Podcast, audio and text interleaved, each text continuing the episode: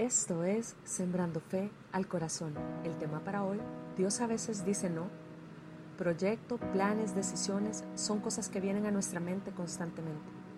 Pero no hay nada más peligroso y que nos aparte del plan y de la voluntad de Dios cuando nos ponemos a hacer el montón de planes, obras, proyectos y tomamos decisiones sin consultarle a Él, dejando que las emociones y nuestra propia voluntad nos dirijan, o haciéndolo porque alguien más lo hace o porque alguien más nos dice que lo hagamos, o fingiendo que le tomamos en cuenta y así tomamos decisiones por nuestra propia decisión.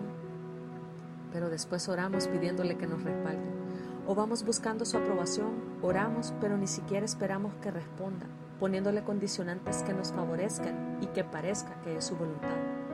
Cuando su palabra dice en Proverbios 16:3, encomienda a Jehová tus obras y tus pensamientos serán afirmados. Debemos esperar que Él afirme y confirme nuestros pensamientos, que Él nos guíe. Sabes, he leído esta frase repetitivamente en estos días. Ora y acciona. Y escucha esto, no se trata solo de orar y accionar. Si Dios no te lo dice, aunque quieras hacerlo, no debes accionar. No es orar y accionar a nuestra conveniencia, esperando el respaldo de Dios y creyendo que es su voluntad cuando son nuestras emociones y nuestra voluntad quienes nos llevan a hacerlo y no es Él quien nos ha dicho que lo hagamos. ¿Sabes por qué? Porque si Dios no te lo dice y lo haces, las cosas no resultarán como tú esperas. Terminarás frustrado, desilusionado y en algunas ocasiones hasta endeudado.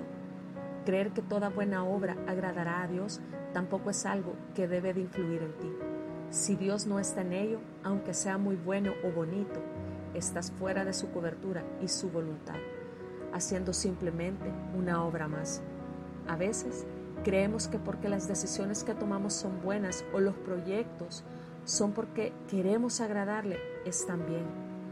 Pero debes de saber, no siempre serán aprobados por Él. A veces Dios dirá no. No quiero que hagas, no quiero que vayas a determinado lugar, aunque sea algo bueno, aunque sea un super proyecto, aunque sea una obra para Él aunque nos propongan algo para Él. A Pablo le dijo no, y no solo una vez. ¿Sabes a qué iba? A predicar, a predicar su palabra. Y podríamos preguntarnos en este caso, pero predicar la palabra si era algo para Dios, era algo increíble, ¿por qué entonces no lo dejó? El Espíritu Santo dijo, no, no irás ahí. Acompáñame al texto, Hechos capítulo 16 versículo 1. Pablo fue primero a Derbe y luego a Listra, donde había un discípulo joven llamado Timoteo. Su madre era una creyente judía, pero su padre era griego. Y dice el texto que Pablo quiso que Timoteo los acompañara porque había escuchado que los creyentes en Listra e Iconio tenían un buen concepto de él. Versículos 4 y 5. Luego fueron de ciudad en ciudad enseñando a los creyentes a que siguieran las decisiones tomadas por los apóstoles y los ancianos de Jerusalén. Así que las iglesias se fortalecían en su fe y el número de creyentes crecía cada día. Hasta ahí estamos bien. Pablo andaba cumpliendo la misión y vemos el respaldo de Dios, pero escucha lo que pasó luego. Versos del 6 al 8. Luego Pablo y Silas viajaron por la región de Frigia y Galacia porque el Espíritu Santo les había impedido que predicaran la palabra en la provincia de Asia en ese tiempo. Luego, al llegar a los límites con Misia, se dirigieron al norte hacia la provincia de Bitinia. Pero de nuevo el Espíritu de Jesús no les permitió ir allí. Así que siguieron su viaje por Misia hasta el puerto de Troas. Dos veces el Espíritu Santo les impidió ir a ciertos lugares.